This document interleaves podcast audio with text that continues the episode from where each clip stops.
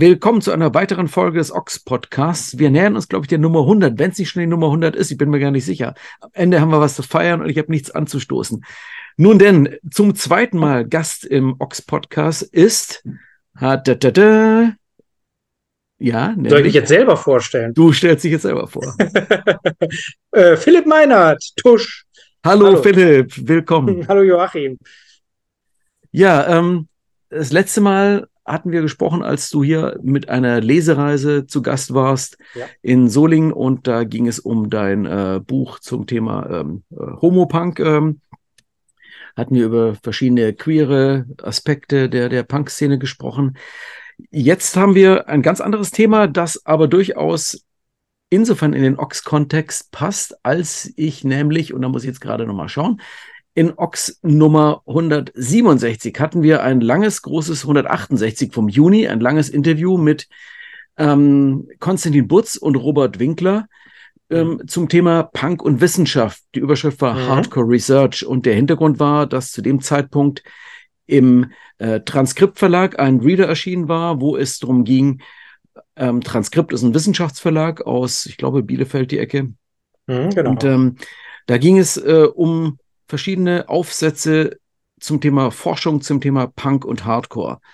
Und ähm, das ist insofern für die Öffentlichkeit, ich komme da auch gleich nochmal auf einen anderen Punkt, insofern Neuland, als ähm, ich da jetzt gerne zitiere, was Leute zum Thema unsere Ochs-Kochbücher immer gerne sagen. So, echt? Punks, die kochen? Ich dachte, die essen nur Pommes und trinken Bier. Und ähm, genau ungefähr in diese Kerbe, obwohl der im Grunde ja wohlmeinend war, ging auch der Artikel über das, worüber ich mit dir jetzt gleich rede, über den, ähm, ich nenne es mal Berliner Wissenschaftspunk-Kongress, der korrekte Titel, den kannst du gleich nochmal sagen.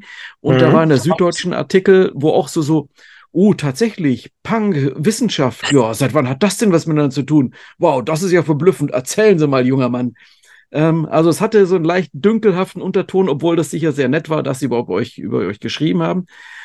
Also, lange Anmoderation, Punk und Wissenschaft. Was hat das miteinander zu tun und was hast du damit zu tun?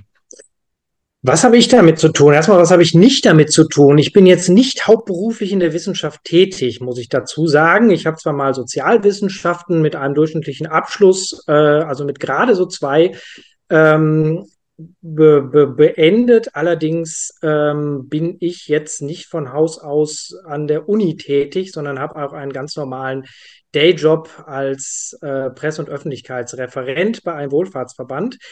Aber worauf du anspielst, ist, dass ich einer von drei VeranstalterInnen des ersten Berliner Punk-Symposiums bin, den wir am 22. September, das wir am 22. September ähm, 2023 im Club der polnischen Versager äh, abgehalten haben. Das habe ich zusammen mit Aneta Panik und Marie Aletzkow gemacht. Äh, Marie war auch die treibende Kraft dahinter. Sie ist äh, Initiatorin des deutschen Flügels des Punk Scholars äh, Networks und hatte die Idee und ja, das haben wir dann durchgeführt. Das habe ich damit zu tun. Auf dieses Punk Scholars Network, ähm, da bin ich vor Jahren mal gestoßen, ähm, im Kontext, als ich mit Alex, Alex Ock zu tun hatte, mhm. der damals ähm, das äh, Buch über die Dead Kennedys im Ventilverlag gemacht hatte, wo ich das Vergnügen hatte, es übersetzen zu dürfen. Und ähm, er wiederum mit Russ Besley, ähm, der in UK relativ gut vernetzter Forschender im Bereich ähm, Punk und Hardcore ist. Und da bin ich das erste Mal drauf gestoßen, sicher auch schon wieder zehn Jahre her, und war relativ verblüfft. Aber dann hat es mich eigentlich auch nicht gewundert. Aber das ist eben eine, wie soll ich sagen, eine recht un undergroundig äh, organisierte Szene gibt von Menschen, die sich wissenschaftlich mit Punk und Hardcore auseinandersetzen und das aber nicht rein von der Metaebene tun, sondern durch eigenen persönlichen Musikgeschmack durchaus auch äh, getrieben. Also Leute mhm. mit Punk-Background, die zu dem Thema forschen. Mhm. Ähm, kannst du was dazu sagen, was du jetzt auch im Rahmen von eurem Symposium ähm, mitbekommen hast? Äh, was ist das für eine Szene? Was kommen da für Leute? Was, was macht das aus und was treibt die Leute an? Also alles verschiedene Fragen eigentlich. Fangen wir mit dem ja. ersten an. Was kamen da für Leute? Was sind das für Leute? Also du meinst die Leute, die zu unserem Symposium kamen, oder? Die letztlich als zum Thema Punk Forschende dort ah, okay. anwesend waren. Das äh, waren natürlich viele Leute. Das ist es, man muss dazu sagen, das Punk Scholars Network ist ja sehr international. Du hast ja gerade schon zwei, ich glaube, einen Amerikaner und einen Briten genannt. War, war das, war das glaube ich, ich glaube, Russ Bentley ist Brite, ich weiß es gerade gar nicht. Russ Bestley, aber ich, ich bin mir nicht Bestley. sicher. Glaub, ja. das ist schon, geht schon los. Habe ich mit Jay Bentley von Bad Religion äh, verwechselt. So gut sind die, so gut sind meine Namenskenntnisse. Ähm, das äh, waren tatsächlich, also ich war selber sehr überrascht, dass wir wirklich Leute äh, aus äh, von überall her hatten, aus Frankreich, aus, äh, ähm, aus Wien, aus Spanien. Wir hatten auch ähm, aus, aus Großbritannien natürlich. Ähm, wir hatten auch eine äh, aus Schweden, habe ich jetzt fast vergessen eine Anmeldung aus den USA. Das hat leider äh, nicht geklappt, kurzfristig. Ähm, wir haben natürlich auch einige deutsche Forscher gehabt. Also dieses Punk Scholars Network liegt schon sehr viel Wert auf Internationalität. Ähm, also Arbeitssprache Englisch.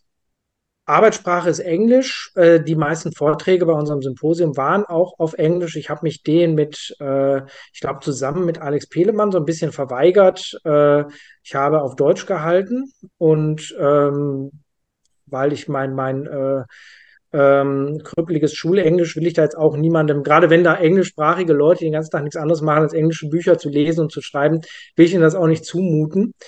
Ähm, bin da auch nicht souverän genug. Ich muss auch ganz ehrlich sagen, ich gucke zum Beispiel auch auf Netflix immer alle Sachen äh, deutsch synchronisiert. Äh, du schüttelst mit dem Kopf und, und bist ganz entsetzt. Ähm, naja, auf jeden Fall ist dort die Ansprache Englisch und äh, ja, auch, aber es ging auch viel um, um Deutschpunk, also zum Beispiel André äh, Daniel hat, äh, der, der, der äh, kommt eigentlich aus Tschechien, ähm, hat zum Beispiel zu Deutschpunk, also sein, der Titel war Deutschpunk Across the Borders, Czech Perspective. Und da hat er zum Beispiel über ein großes Konzert in den späten äh, 80ern, wo die Toten Hosen unter anderem aufgetreten sind in Tschechien, äh, referiert und wie so diese Wirkung, sozusagen die Wirkung vom Deutschpunk im Ostblock war das ist jetzt all das, ja, wie soll ich sagen, ähm, klingt alles nach ziemlichen Orchideen-Themen. Ja. Also so Themen, die wirklich so innerhalb der Nische dann auch nochmal relativ off-topic sein können, wenn man denkt so, oh, interessant, hätte ich nicht, wäre ich nicht drauf gekommen, aber ja, stimmt, eigentlich interessant. Ja, die großen Bücher sind ja schon alle geschrieben. Also es gab ja Please Kill Me, ähm, Verschwende Von deine Grail Marcus, ja, ja, ja, Verschw genau. ja, Jürgen Und muss ich jetzt nicht alle aufzählen, mhm. aber diese ganzen Geschichtsbücher, du hast ja auch schon das Dead Kennedys Buch äh, aufgezählt. Ähm, was ich übrigens interessant fand, wie das, also dieses Buch, du hast es ja übersetzt, ähm, wie ist dir das eigentlich gegangen beim Übersetzen? Äh, wenn du dich noch erinnerst, ich fand es wahnsinnig schwierig zu lesen, weil dann hat einer von den Rest-Kennedys sozusagen was gesagt und dann hat aber Jerry Biafra widersprochen. Ich meine, es gab so eine Stelle, wo er gesagt hat, das erste Konzert war 15 Minuten und dann kam hinterher, nein, es war 11 Minuten oder sowas. Äh, nagel mich jetzt nicht auf die Zeit fest, aber ich fand es äh, absurd zum Teil, wie dann da, äh, äh, äh, wie, dass das Ganze eigentlich so eine Art Konfliktdialog zwischen Restband und Jerry Biafra war. Also, naja. Ja, das ist ja ein, ein, Verhältnis, das bis heute ähm, ähm, so endgültig zerrüttet ist, dass ähm, wahrscheinlich, nee, ich kann mir nicht vorstellen, dass das jemals wieder zusammenfindet. Aber es zeigt eben dieses kleine Beispiel, das du genannt hast, äh, wie, also so, so zehn Punks, zehn Meinungen und äh, zehn Sichten auf Dinge. Und das zeigt ja, dass diese ganze Szene extrem meinungsfreudig ist und sehr diskussionswütig beinahe. Mhm. Ähm, ja, wie wurde denn auf diesem Kongress, ähm, auf diesem, bei diesem Symposium, wie wurde denn diskutiert und referiert und ähm, kannst du mal diese Stimmung dort so wiedergeben? Wie, wie hat sich das angefühlt? Also ich glaube, man hat auch ein bisschen im Süddeutschen Artikel gelesen und auch in einigen Interviews. Ähm, da war äh, etwas Enttäuschung, äh, dass dort nicht schon, äh, dass da nicht wilder Pogo getanzt wurde und die ähm, die, die Leute alle schon morgens besoffen waren. Das war so ein bisschen die Erwartungshaltung, dass man immer so, wenn man dem öffentlich-rechtlichen oder großen Tageszeitungen, wenn die über Punk schreiben, ist das immer noch so dieses, dieses 90er Jahre Schlafrufebild hängt halt äh, wirklich sehr fest. Und ähm, es war, äh, war dann schon doch auch relativ akademisch, allerdings äh, der Club der polnischen Versager, das ist so direkt neben dem Schokoladen, wer das nicht kennt, ist ja auch, ist, es ist ja eher so ein, äh, ein Club eines künstlerischen Kollektivs. Also von der Atmosphäre her ähm, war es ganz interessant, dass du halt so, so Klasse, also es sah eigentlich aus wie so eine, ja, so, so, so eine Berliner, äh, typische Berliner irgendwann in den 90er Jahren mal besetzt und dann zum Club umfunktionierte. Ähm, Gegebenheit relativ vergleichsweise klein, also es waren jetzt keine Hochschulbänke dort und ähm, Leute haben aber alle sehr brav zugehört. Es war aber ähm, ja sehr durchwachsen äh, am Publikum, würde ich sagen. Ähm, was für Leute so da waren, halt ja Leute, die zu Punk forschen, das ist ja dann oft auch erstmal deren Job und ähm, so verhalten sie sich dann auch manchmal. Also sie hören brav zu und nehmen den Input auf, diskutieren und äh, ähm, machen sich Notizen, machen Wortmeldungen und das äh, war jetzt vielleicht gar nicht so anders, als wenn es jetzt an der HU stattgefunden hätte. Ähm, zur Location nochmal. Das Ganze heißt Club der polnischen Versager. Nicht, dass hier Leute Club der politischen Versager. Also es ist nicht dieser Laden, wo Friedrich Merz und Lindner äh, täglich ein- und ausgehen, sondern Club der polnischen Versager. Die war nicht Versager. da. Also zumindest, wenn hätten sie, hätte ich sie nicht erkannt. Nein. okay. Ähm, wenn wir Du erwähntest es gerade, es war eine akademische Diskussion. Äh, das ist ja, wie soll ich das sagen?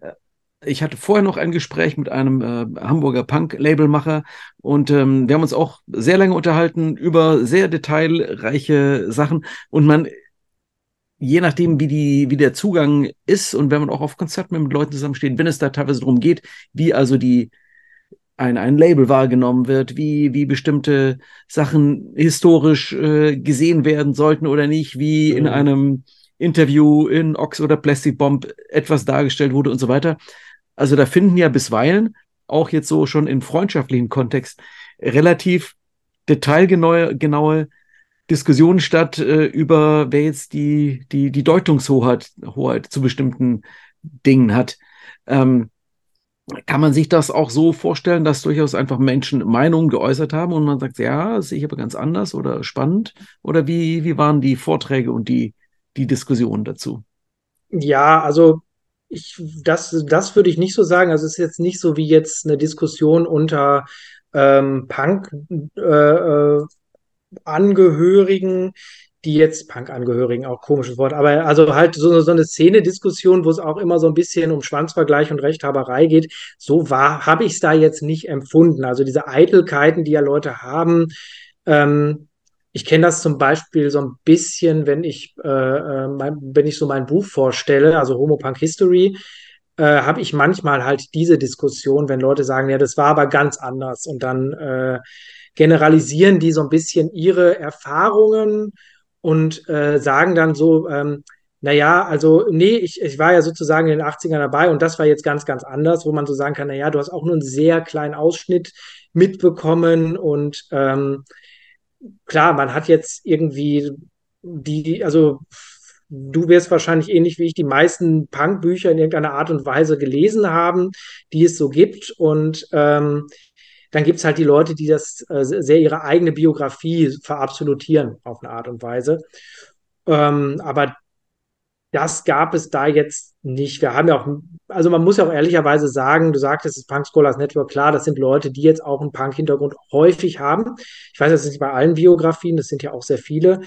Ähm, aber da wurde schon eher über Punk geredet und nicht unbedingt eine Diskussion unter Punks geführt, die manchmal etwas anstrengend sein kann. Das ist ja wiederum das Interessante, dass man also diesen Schritt zurücktritt und in der Lage ist zu reflektieren, dass mhm. man sich an sagt so, ja, Moment, äh, du bist also der Meinung, dass Punk in den 90ern ähm, total ähm, so und so aufgestellt war, aus seiner eigenen Erfahrung raus. Wie wäre es denn, wenn wir einfach mal 100 Leute, die damals in der Szene aktiv waren, befragen und dann mhm. schauen, dass wir die irgendwie repräsentativ befragt haben und dann haben wir ein Buch, dann machen wir eine Studie draus und dann haben wir ein Bild, das mhm. vielleicht der Wahrheit, wie auch immer man Wahrheit definiert, etwas näher kommt. Das ist dann, das ist dann das eine ist, eben so Oral History und das andere mhm. ist dann Wissenschaft. So würde ich das jetzt mal ausdrücken. Ja, du kannst natürlich auch, also ich habe hier so eine, ähm, so eine Dissertation, ähm, hier, wo natürlich auch, äh, da geht es um die frühe Düsseldorfer Punk-Szene und da werden auch relativ wenig Leute gefragt. Du kannst natürlich auch mit qualitativer Erhebungen, wenn du sehr lange und sehr intensive Interviews machst, aus sehr wenigen Leuten äh, etwas rausholen. Das geht natürlich schon. Ich möchte auch so Oral History Sachen äh, auch jetzt gar nicht so schlecht reden oder so negativ reden. Ich habe jetzt so auf der, auf einen, sagen wir mal, sehr bestimmten Art von Diskussionen ähm, abgezielt, die dann öfter geführt werden, auch gerne mal zum Beispiel auf Facebook geführt werden, ähm, also allgemein auf Social Media. Das, das geht natürlich dann auch schon. Aber klar, du könntest, das, ich sag mal, zwischen Journalismus und Wissenschaft, da gibt es natürlich auch gewisse Grauzonen. Ähm, ich bin ja in beidem so ein bisschen auch zu Hause. Ich würde ja zum Beispiel, äh, mein Homopunk History Buch ist ja jetzt auch kein, kein wissenschaftliches Buch. Das ist jetzt auch eher so Journalismus. Ähm, das ist, äh, da, da gibt es natürlich schon eine gewisse Diskrepanz. Aber die große Punk-Studie ähm, in dem kultur- oder sozialwissenschaftlichen Bereich, die äh, fehlt bisher noch. Aha. Was hast du vor für den Rest deines Lebens? Für den Rest meines Lebens. ähm, die große Punk-Studie machen. Ja, who knows? Also, ja. ähm, nee, also das ist, glaube ich, nicht die, die, die große Punk-Studie wird es nicht. Ich sitze tatsächlich gerade an einer, an einer, kleinen Dissertation. Ähm, aber das äh, wird noch, äh, ja, da, mal gucken, ob ich dann vielleicht wahnsinnig werde und es dann irgendwann hinschmeiße und in den Wald ziehe und nie was mit Punk zu tun haben möchte. Aber es wird auch nicht die ganz große Punk-Studie, nein. Das ist, das, das, das, oh Gottes Willen, nein. Joachim, hör auf. Das sollen andere machen. Ja, oder haben es teilweise schon gemacht. Ähm, in Deutschland wird ja immer zitiert ähm, das Buch ähm, Die Heiligen Narren von äh, Dr. Thomas Lau. Stimmt. Ähm, Emil Elektrola nannte er sich als äh, ZAP-Schreiber damals. Ähm, er war tatsächlich auch, ähm, als ich an der Uni äh, in Essen studiert habe, auch mit dem Kollegen Körpen vom Ox zusammen, ähm, hatten wir tatsächlich mal ein Seminar bei ihm. Da war er mal ja. für, glaube ich, weiß nicht, ein Semester oder zwei als Dozent tätig. Da hat man damals auch im Ox interviewt äh, zu dem Thema. Aber das war damals ja so, gilt als die erste, deshalb erwähne ich es auch, als die erste, das erste wissenschaftliche Werk über Punk von jemandem, mhm. der selber tatsächlich einen, nicht zwingend selber Punk war, aber zumindest einen Bezug zu Punk hatte und nicht mhm. nur so von dem, äh, ex cathedra drüber. Das ist ja interessant, wie so Wissenschaftler so possierliches Tierchen, ei, ei, ei, ei, was macht das denn jetzt? Oh, mal mit der Pinzette gucken irgendwie, sondern jemand, der, der eben weiß, wovon er spricht und ein eigenes, durchaus auch ansatzweise begeistertes äh, Erkenntnisinteresse daran hat. Absolut. Das wird heute auch noch häufiger zitiert, ist tatsächlich auch eine der wenigen Studien, ähm, aber da bin ich auch immer wieder drauf gestoßen, dass sich viele auch bei was Thomas, den ich äh, auch mal kennenlernen durfte, ähm, da geschaffen hat. Das ist auf jeden Fall, wird heute immer noch so als äh, Grundlagenforschung immer wieder herangezogen und ähm, war, war und äh, ist, glaube ich, dann noch ein wichtiges Buch, ja. Kostet auch unglaublich viel, wenn man es irgendwie antiquarisch kaufen möchte. Tatsächlich, vielleicht sollte ich mal schauen, ja. ob ich Geld brauche für irgendwas. also über 100 Euro auf jeden Fall. Wow, okay. Ich habe es tatsächlich, ich habe, äh, kleine Anekdote am Rande, zwei Stück mal bei rebuy.com, ich glaube, das ist auch irgendeine Schweinefirma, ich glaube, da steht auch Amazon dahinter oder so, habe ich dann aber zwei Stück für 16 gesehen und gedacht, okay, das ist eine Wertanlage, ich hole mir jetzt mal beide. Deswegen habe hab ich sogar zweimal hier. Für harte Zeiten, für einen kalten Winter in Berlin. Genau, genau. Kann man ein paar Kohlen davon kaufen. Genau. Hier will sogar Abnehmer finden dafür. Ja. ja, ähm, jetzt gibt es natürlich sicher Menschen, die allein schon dieses ähm, ja akademische Gewäsch über Punk, äh, Punk lebt man auf dem Konzert, da geht man hin, da tanzt man, da trinkt man Bier, Klischee mal, äh, strapazieren wir mal das Klischee. Dazu geht für Punk geht man aufs Robot Rodeo oder äh, Fluff oder was auch immer. Ähm, da muss man doch nicht drüber schreiben, das ist doch totaler mhm. Scheiß, so Wissenschaft. Aber warum hältst du es denn für wichtig und statthaft, dass man, nicht, dass man einem Wissenschaftler irgendwas gestatten müsste, irgendwas zu tun. WissenschaftlerInnen tun das ja einfach, weil es die Freiheit der, der Presse, der Wissenschaft und ähnliches gibt. Sie dürfen und können zu allem forschen. Aber mhm. wieso denkst du, dass es wichtig ist, dass sich jemand ähm, oder von Bedeutung oder Relevanz oder Interesse, dass sich jemand überhaupt mit Punk auf so einer Weise ähm, beschäftigt? Also zunächst mal, ich kann dieses Unbehagen natürlich verstehen, wenn man dann auf einmal ein Forschungsobjekt ist und so, denn das dann äh, das Gefühl hat, man wird irgendwie selber seziert wie ein Frosch, äh, der aufgeschnitten wird. So ist es natürlich nicht, aber ähm, auch noch vorweggeschoben, ich muss sagen, ich habe auch lange genauso gedacht. Zumindest so in meinen Zwanzigern habe ich eigentlich nie ein Buch über Punk gelesen und gedacht habe, wieso, ich bin halt ständig auf irgendwelchen Konzerten, ich schreibe für ein Ziehen und äh, was soll ich mich da mit dieser Geschichte beschäftigen? Also das ist ein Anspruch, den ich auch sehr verstehen kann, bis ich es dann einfach mal irgendwann getan habe und ähm, mich überhaupt mal mit dieser ganzen Geschichte ähm, befasst habe und dann auch, äh, was ja dann der Anlass war, dass mich damals mein guter Freund Martin Seliger gefragt hatte, ob äh, wir nicht mal ein Sammelband zum Thema Punk in Deutschland machen sollen, weil es sowas noch nicht so gab, der dann ja auch 2013 im Transkriptverlag erschienen ist. Ähm, und ist das noch wirklich? Äh, sag mal den Titel, damit die Leute es gegebenenfalls mal googeln können. Punk in Deutschland, sozial- und kulturwissenschaftliche Perspektiven. Äh, ist meines Wissens nach noch erhältlich. Ähm, ich habe lange keine Tantiemen mehr bekommen, aber ich glaube, also wie Blei in den Regalen liegt es. Nee, keine Ahnung, ich weiß es wirklich nicht. Ist jetzt auch schon zehn Jahre her. Ähm, vielleicht, vielleicht streicht Martin das alles ein. Hm, mal gucken. Naja, vielleicht du hast mich da jetzt auch was gebracht. Das äh, werde ich mal alles nachrecherchieren. Nein, kleiner Scherz. Liebe Grüße an Martin. Ähm, ja, warum soll man sich damit beschäftigen? Ähm, also, wie du es schon angedeutet hast, ich finde es spannend, wenn man so diese eigene Szene einfach mal so reflektiert, vielleicht auch mal äh, gewisse Zusammenhänge ähm, versteht, die man vielleicht in einem größer eingebetteten sozialen oder kulturellen Kontext überhaupt erst verstehen kann. Ähm, ich finde das sehr gewinnbringend, aber das ist jetzt nicht mehr und nicht weniger Punk, als wenn halt jemand sagt, ey, ich, äh, ich will mir am Wochenende die Birne zusaufen und fahre auf Konzerte und habe jetzt keinen Bock auf diese theoretische Scheiße, ich will die Musik feiern. Äh, das ist auch okay. Also das äh, finde find ich hat beides irgendwie eine gleiche Wertung.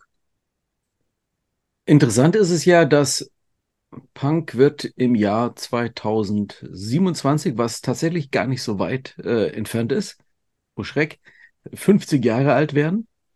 Und ähm, je nach Zählung, ne? Je nach Zählung, wenn wir jetzt einfach mal das legendäre Jahr 1977 nehmen und das einfach mal so akzeptieren, ähm, so wie Menschen ja immer noch unsere Zeitrechnung äh, äh, nach dem komischen Balkensepp irgendwie rechnen, ähm, nehmen wir einfach mal das Jahr 77 als unser Nullpunktjahr, dann sind es dort 50 Jahre.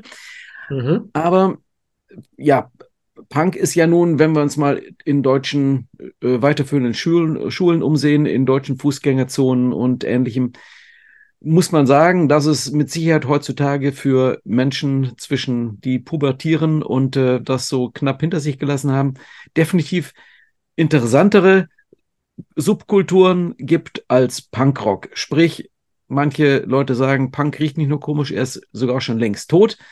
Und ähm, aber je toter Punk angeblich ist, desto mehr wird dazu geforscht. Und zwar hast du das, was heutzutage geforscht wird an Punk, hattest du eben, wir sprachen gerade von ähm, dem Buch von äh, Thomas Lau, Die Heiligen Narren, das kam so circa Mitte der 90er. Ich kriege das 92, ja. Ja. Ähm, zu der Zeit wurde, war Punk 20 Jahre alt, es wurde noch nicht viel drüber geschrieben. Zehn Jahre später wurde immer noch nicht viel drüber geschrieben. Es gab 2006, war es, glaube ich, in Kassel den legendären Punk-Kongress, der nicht spezifisch so einen wissenschaftlichen Background hatte, aber durchaus auch. Da war schon ein bisschen mehr in dieser Hinsicht. Mhm. Und ähm, ja, dann äh, 2013, hast du gesagt, kam euer Buch. Also es, es hat sich also mal in den letzten 15 Jahren vielleicht so verstärkt entwickelt, dass dazu geschrieben wird. Also je weiter Punk vom Nullpunkt, vom Urknall entfernt ist, desto mehr wird darüber geschrieben. Ähm, bevor ich gleich meine Theorie äußere, äußere doch mal deine Theorie, warum das so ist.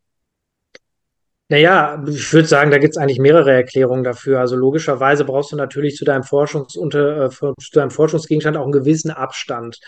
Ähm, ja, gut, jetzt könnte man vielleicht einwerfen, klar, Subculture, The Meaning of, of Style von Dick Heptich ist ja äh, schon äh, 78 erschienen, da war das schon sehr, sehr nah dran, aber die Fülle an äh, äh, Werken, die so in den letzten, ich würde sagen, eigentlich so ein bisschen nach Teipel auch zugenommen hat, der ist ja auch also Verschwende deine Jugend von Jürgen Teipel, diese Oral History mit sehr starkem Fokus auf, auf Düsseldorf. Oder äh, natürlich auch John Savage, England Streaming war auch England ein Streaming, wichtiges Punkt. Genau, ja. oder Please Kill Me, also diese ähm, also nicht akademische, aber halt ähm, journalistische Werke, die so ein bisschen diese Historisierung auch beigetragen haben. Da hat es ja erstmal ein paar Grundlagen und ähm, da ging es so ein bisschen los. Es könnte vielleicht auch daran liegen, dass ähm, nicht nur Punk jetzt auf einmal ganz viel Material hatte, was man erforschen konnte, sondern auch, dass vielleicht äh, ähm, viele Punks irgendwann mal mit ihrem Studium fertig wurden, dass sie vielleicht auch lange vor sich hergeschoben haben, gedacht haben, worüber schreibe ich denn jetzt mal und worüber forsche ich denn jetzt vielleicht mal an der Uni und ah ja, okay, da kenne ich mich aus. Und äh, das liegt jetzt nah. Und da kann ich jetzt mein Kultur- oder Kunst- oder Sozialwissenschaftsstudium damit ganz gut abschließen. Das wären jetzt so zwei Erklä Erklärungen, die ich jetzt so aus dem Ärmel schütteln würde. Jetzt bin ich gespannt auf deine. Ja, also letzteres wäre ist genau auch mein ah. Thema, dass einfach, dass mittlerweile so ein, ja, dieser, dieser schon ja einer anderen Generation proklamierte Marsch durch die Instanzen natürlich auch hier stattgefunden hat. Du musst natürlich mhm. A, erstmal die Idee haben, über sowas zu schreiben, aber dann musst du auch an einen Prof geraten oder Professorin, ähm, äh, eine, an eine lehrende äh, Person, die dem Thema gegenüber aufgeschlossen ist. Und äh, bis man in dem akademischen Business nun mal an so einer Stelle ist, wo man darüber entscheiden kann, ob man so eine Arbeit annimmt oder nicht und nicht sagt so, junger Mann, junge Frau, was ist denn das für ein Scheiß, sowas brauchen wir ja nicht, bevor Menschen mit diesem Dünkel dann erstmal aus dem akademischen Betrieb in die Pension gewechselt sind, neue Leute nachgerückt waren. Naja, das wirst du halt auch nicht mit äh, 35 oder 40, sondern wahrscheinlich erstmal jenseits der 40, vielleicht auch jenseits der 50. Und mhm. diese Menschen, die jetzt natürlich dann ihre Jugend verschwenden in dieser Position, ähm, wenn die natürlich dann auf junge Menschen stoßen, die sagen, ach guck mal, der Prof, der hat ja so einen interessanten Hintergrund. Ah ja, okay. Dass das also sich so wechselseitig beflügelt, dass es einfach so ein, zwei Generationen mehr braucht in diesem System. Mhm. Vielleicht wäre das schon wieder ein eigener Forschungsgegenstand. Ähm, ähm, dass dann einfach eher das Interesse und die Offenheit da ist, zu sagen so, ja klar, mach das, das ist spannend. Ja, ich war, hab da früher auch mit, ja, ja, nee, mach das. Mhm. Also muss immer jemand empowern und ermutigen, auch zu dem Thema dann zu schreiben, sich das durchzuschauen, mhm. das eben als äh, solche Doktoranden auch zu betreuen. Das wäre jetzt also meine ähm, Erklärung dafür, warum das jetzt sich so ein gewisses Momentum aufgenommen hat. Ja, ist auch lustig, dass zwei Typen, die eigentlich hauptberuflich im Journalismus arbeiten und gar nicht an der Uni, jetzt so hier die ganze Zeit Wissenschaft über Punk reflektieren. Fällt mir gerade so auf. Naja. Aber du hast auch einen akademischen Hintergrund, oder? Du hast auch, äh, irgendwie habe ich da sowas im Hinterkopf, dass du mal auch mal was studiert hast. Ich habe studiert Kommunikationswissenschaft, Politik und Anglistik und habe mhm. das dann ganz glorreich mit einer Exmatrikul Zwangsexmatrikulation so. wegen Nicht-Auftauchens, äh, weil das Ochs mich so eingenommen hat, äh, okay. zeitlich, äh, dann äh, beendet. Ah, okay, man kennst du den Laden auch von innen, sehr gut. Ja, ich habe das, wie gesagt, in den 90ern in Essen studiert. Das war auf jeden Fall mhm. natürlich spannend und wichtig. Und ich denke, jeder, der mal so ein Studium zumindest ein paar Jahre lang durchgehalten hat, hat ja zumindest verstanden, ähm, wie so Fragestellungen sind, was, was eine wissenschaftliche Fragestellung von äh, journalistischen, die, die Herangehensweisen, mhm. wie die sie unterscheiden. Mir wurde damals übrigens tatsächlich von einer Dozentin mal vorgeworfen, meine mein Schreibstil äh, in, in, dieser Zwischenprüfungsarbeit endlich sei ja viel zu journalistisch und meine Fragestellung sei viel zu journalistisch. Mhm. Habe ich mich nicht gegrämt. Perfekte Vorlage, das, oder? Danke für das Lob. Ich wollte hier eh nichts werden bei, bei, Ihnen am Institut. Mhm. Aber das nur am Rande. Aber ähm, du erzähltest mir ja im Vorfeld schon, dass es jetzt so gar nicht so einfach war, euer Symposium äh, überhaupt an den Start zu bekommen. Fördergelder und so weiter. Also ich meine, mhm. wird, es wird sehr viel Geld ausgegeben für ähm, eine Menge mehr Blödsinn. Warum mhm. habt ihr euch nur nicht doll genug bemüht, öffentliche Kohle abzuzecken? Oder ist das ein Thema dann doch zu orchideik, dass irgendwie Leute sagen so, ja, aber das brauchen wir jetzt doch nicht? Ja, also ich glaube, wir saßen sehr zwischen den Stühlen. Also wir hatten ja auch einen großen Fokus auf, also ähm, Punk Scholars Network sind ja auch viele künstlerische Menschen unterwegs, gerade, also zum Beispiel ähm, Marie und Aneta ähm, Aneta hat einen Teil ihrer Doktorarbeit eine Punk-Opera gemacht. Marie hat ein äh, übrigens sehr empfehlenswertes Buch über ähm, den Einfluss von verschiedenen Kunstschulen auf Punk, jetzt mal in einem Satz zusammengefasst. Also so ein bisschen, äh, was hier äh, äh, äh, Gray Marcus schon mal in den 80ern gemacht hat, aber nochmal so ein bisschen empirischer äh, hinterlegt. Ähm, jetzt muss ich mal kurz, wenn ich das schon von rede, muss ich kurz nochmal den Titel holen. Der war ganz simpel und ganz simple Titel kann ich mir nie merken. Das ist das Problem. Warte nochmal. So, der Künstler verschwindet jetzt gerade im Dunkeln seines Wohnzimmers und äh, sucht ein Buch aus dem Schrank heraus. So kommentiere ich jetzt mal das gar nicht so bewegte Bild im Hintergrund. So, da bin ich wieder. Du kannst aufhören zu reden. Hallo. äh, und zwar ist es Punk Art History. Äh, ein sehr zu empfehlendes Buch, wer sich da für die Wurzeln von Punk im Situationismus und Dadaismus empfiehlt. Das ist so ein bisschen der Werbeblock gewesen. Ähm, genau wie du siehst, habe ich die Chance genutzt, auch mal das Licht nochmal anzumachen. Und ja, genau, also wie war das mit den Förderungen? Ähm, worauf ich hinaus wollte, ist, dass wir, glaube ich, ein bisschen zu sehr Kunst für die Politstiftung waren und ein bisschen sehr Politik für die Kunststiftungen. Äh, also oft ist es auch an gewisse Voraussetzungen äh, gekoppelt, die wir ja noch nicht haben. Also dieser, dieser sozusagen das German Chapter des Punk Scholars Network, was wir mit dieser Konferenz ins Leben gerufen haben, ist auch, ähm, also ist jetzt kein EV oder sowas, es sind halt drei Leute zum jetzigen Zeitpunkt. Viele wollten halt schon, dass es ein eingetragener Verein ist, also es scheiterte zum Teil schon von vornherein an Formalitäten.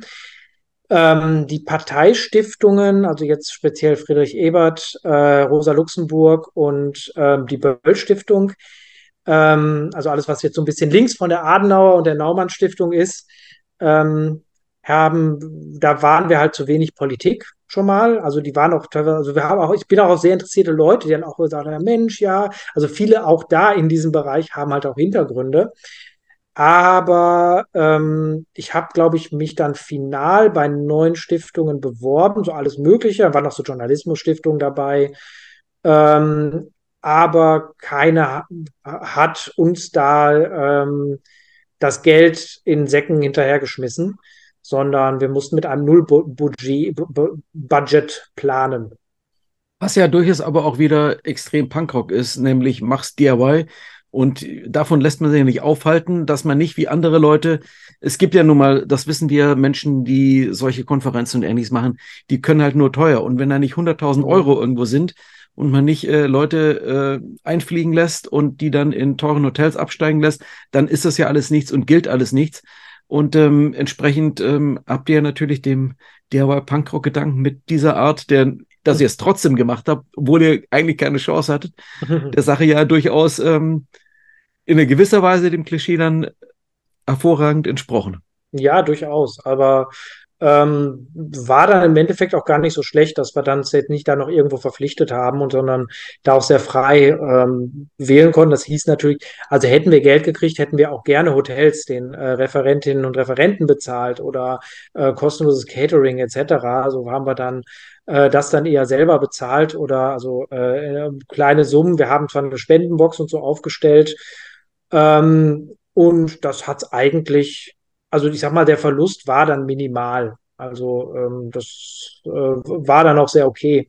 Es hat dann irgendwie alles sehr magisch funktioniert. Also wir hatten ja noch am Abend ein kleines Konzert. Da war dann im Wesentlichen ist die Spendenbox dann dafür draufgegangen und das äh, hat eigentlich äh, gut geklappt, ja. Mhm. War das denn jetzt ähm, europäisch gesehen die erste Veranstaltung äh, dieser Art, wo sich dieses Punk Scholars Network mal getroffen hat oder gab es solche Veranstaltungen schon in anderen Ländern? Und damit meine ich jetzt mehr als einen Kneipenumtrunk von fünf Punk-Forschenden bei mhm. irgendeiner Gelegenheit. Ja, es gibt schon äh, relativ viele, gibt es, glaube ich, schon in Großbritannien, weil es ja auch daherkommt, die meisten Leute dort sind. Das bietet sich ja an. Äh, ich kann es jetzt nicht auflisten, wo es überall war, aber ich weiß, dass es schon verschiedenen europäischen Ländern war. In äh, Paris gab es, glaube ich, letztes Jahr ein, aber ich bin auch noch nicht so lange dabei, ich weiß das ja nicht. Ähm, das war aber, glaube ich, das erste Mal in Deutschland oder meines Wissens nach, wenn man den Punk-Kongress in Kassel äh, mitzählt, das zweite Mal überhaupt in Deutschland. Ähm, es gab von einer Referentin, das wurde, glaube ich, auch in diesem Interview, was du zu Beginn gesagt hattest, gab es mal dieses äh, Queering Punk Medias, Fringe of the Fringe, von, von der, ähm, ich scrolle hier in einer PDF, um schnell, ich, sprach schon von meinem Problem, Namen äh, mir zu merken, von der Katrin Dreckmann, ähm, gab es dann auch mal einen kleinen Kongress. Da weiß ich aber nicht, wie, wie, wie hart der Schwerpunkt auf Punk lag. Das war, glaube ich, auch im Rahmen eines Readers, der rausgekommen ist. Und also vielleicht waren wir sozusagen dann die zweieinhalbste, sagen wir es mal so.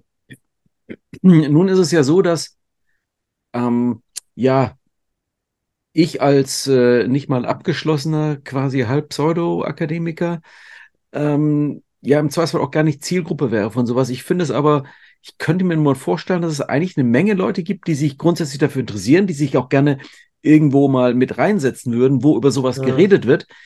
Ähm, also gibt es, es gibt natürlich zu jeder Art von Wissenschaft, jede Menge von wissenschaftlichen Kongressen, wo dann eben Fachbesucher eingeladen sind. Aber so wie nun halt mal ähm, die, wie mein Ochs-Kollege Olli Fröhlich, der immer gerne nach Düsseldorf zum Notfallmediziner-Kongress geht. Hast du da nicht Publikum äh, sitzen, das einfach begeistert ist von Notfallmedizin und irgendwie krass abfeiert, was so Notfallmediziner dann so erzählen, sondern es ist ein Fachpublikum. Jetzt so. bietet sich ja natürlich dachte, sowas die sitzen wie. da und schreien Not, Not, Notfallmedizin und feuern die Leute an. Aber offenbar nicht. Ich, ich, ich frage ihn mal, ob das so ist. Ähm, aber wenn man natürlich jetzt ähm, sowas wie Punkrock macht, bietet sich aus meinem Hintergrund oder von meinem Interesse an, ja eigentlich an sowas auch mal so halböffentlich zu machen. Das heißt, einerseits durchaus akademische Vortragende und Diskutierende, aber gleichzeitig sich das, das ja sehr, behaupte ich mal, durchaus vorhandene interessierte Publikum mit reinzuholen. Also wart ihr eigentlich offen für so eine interessierte Öffentlichkeit oder habt ihr euch wirklich nur so unter euch äh, dort vergnügt?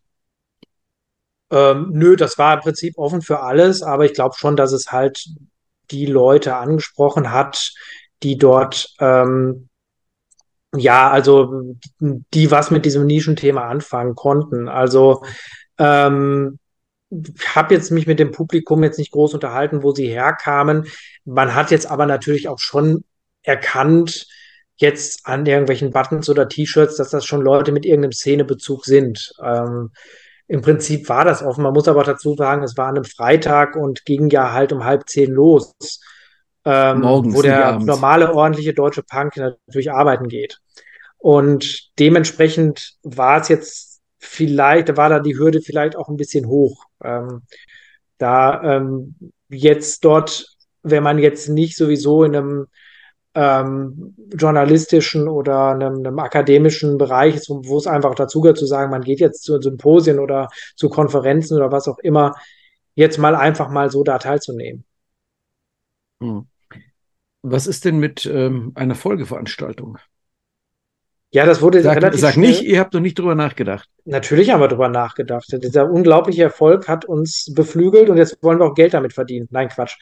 Ähm, also ich wäre erstmal nächstes Jahr raus. Ich habe genug zu tun, aber hm, vielleicht können wir es da, vielleicht können wir dann in zwei Jahren dann nochmal drüber reden. Das war unsere Idee. Hm. Das war meine Ansage. Das heißt natürlich nicht, dass sie es nicht auch ohne mich machen dürfen. Das, so ist es natürlich nicht, aber wenn es nächstes Jahr eine gibt, bin ich nicht dabei. Hm. Was ist denn jetzt so ganz grundsätzlich der, für dich der Erkenntnisgewinn von so einer Veranstaltung? Ist es, die, ist es die Vernetzung, dass man einfach Menschen, das ist ja durchaus in Zeiten von Social Media und äh, Diskussionsgruppen ja. hier und da. Man ist ja permanent in Kontakt mit anderen Menschen.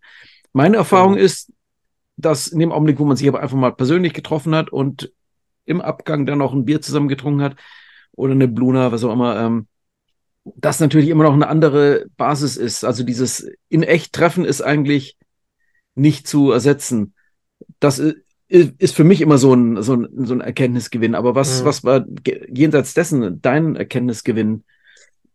Ja, absolut auch das, weil wir haben es auch bewusst nicht. Also wir haben, ähm, selbst als wir dachten, die Stiftung schmeißt uns das Geld hinterher, haben wir eigentlich schon gesagt, selbst wenn wir die Möglichkeit haben, werden wir keinen Stream machen und äh, auch keine Aufzeichnung davon, weil es soll halt wirklich ein Treffen vor Ort sein ähm, für die Leute und ähm, es soll halt schon eine Momentaufnahme sein. das war es auf jeden Fall und natürlich auch wirklich ganz verschiedene Aspekte. Wir hatten da einen Musikwissenschaftler, der äh, zum Beispiel Lieder von DRI und ähm, und äh, was war da noch? Ich glaube Seven Seconds, lass mich nicht lügen. Ähm, außer richtig musikalisch auseinandergenommen hat. Ich habe es auch gar nicht verstanden, muss ich ganz ehrlich sagen. Ähm, und einfach diese ganz, also ja, man könnte vielleicht auch sagen, man kann vielleicht auch das Gleiche irgendwie in ein Buch packen und lesen und zu Hause, aber das ist natürlich schon ein bisschen anderes Gefühl. Das ist vielleicht so der Unterschied wie eine Platte hören und auf ein Live-Konzert gehen. So kann man es vielleicht vergleichen, ob du jetzt ein Symposium veranstaltest oder ob du ein Buch zum Thema schreibst, was du dir dann zu Hause äh, durchlesen kannst. Ah, nicht Seven Seconds, Circle Jerks, Entschuldigung. Genau. Ich glaube, dass aber im Grunde ist ja sowas dann auch eher so dieser, ich mache jetzt die Werbung, ich habe das selber noch nicht genutzt, aber diese Blinkist heißen die, glaube ich, so dieser Service, wo du dann äh, wichtige Werke der Weltliteratur, ähm, Karl Marx, das Kapital in äh, sieben Minuten ähm, dir reinziehen kannst. Ähm, mhm. ähm, das war jetzt natürlich eine krass verkürzte und überspitzte Darstellung, aber dass man eben so ein Input, den man natürlich, wenn jemand aus seinem Forschungsgebiet in 20 Minuten das vorträgt, hat das mhm. natürlich eine gewisse Intensität und Verdichtung, die einem eine Sache im Zweifelsfall näher bringt und eher zugänglich macht, als wenn man jetzt tatsächlich eine wissenschaftliche Arbeit in ganzer Länge lesen müsste oder mhm. wollte. Klar. Ja, also wirst du wahrscheinlich auch noch die Mahnungen zu Beginn deines Studiums gehört zu haben, lesen Sie sich nicht nur die Zusammenfassung durch, Sie müssen das schon im Original lesen. Ähm, das ist natürlich so. Also wenn du dich jetzt wirklich in ein Thema einarbeitest und äh, wenn du jetzt zum Thema Marxismus deine Magisterarbeit oder deine Promotion schreiben willst, musst du halt schon durch die Originalwerke wühlen.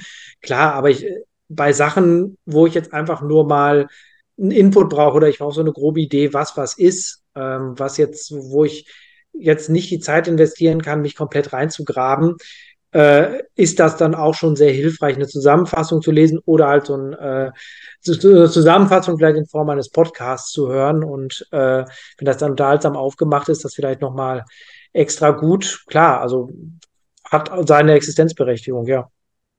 War das überhaupt eine Frage? Weiß ich nicht, aber ich glaube, das geht okay. in die Richtung. So.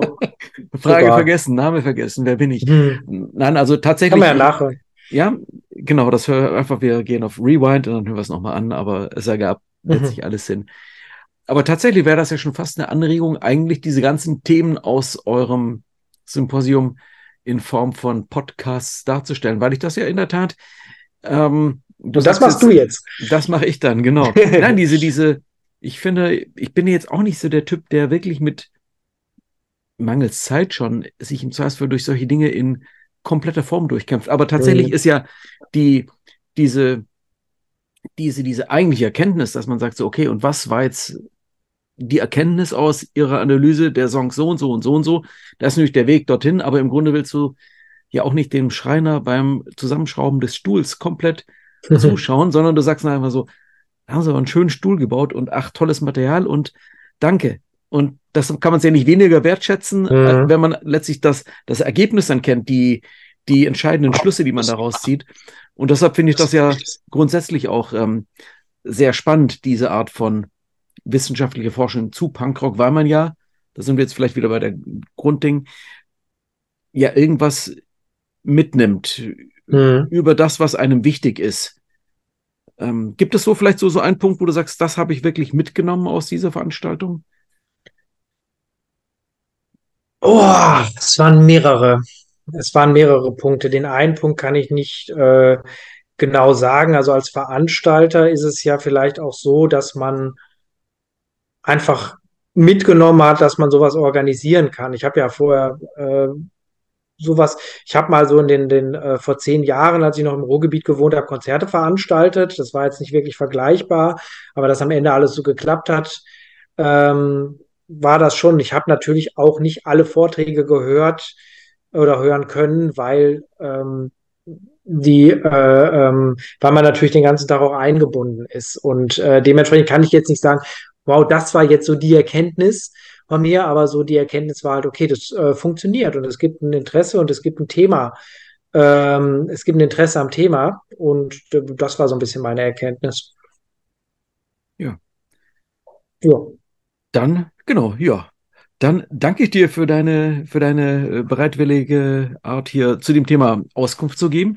Gerne. Und ich würde einfach mal hoffen, dass äh, sich sowas wiederholen lässt und dann vielleicht auch mal nicht nur in diesem Hipster-Städtchen da im Nordosten, sondern, sondern im coolen Solingen. Im Ruhrgebiet, im Ruhrgebiet. In der Messerstadt Solingen.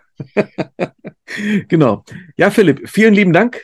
Ja, und ich, ähm, ich denke, wir werden hier dann im, wer will, findet nochmal einen Link zu dem, was ihr online hattet und kann sich da nochmal ein bisschen anschauen, was im Detail stattgefunden hat, um möglicherweise für seine eigene Forschung oder aus sonstigem Interesse weiterführende genau. Informationen genau. zu finden.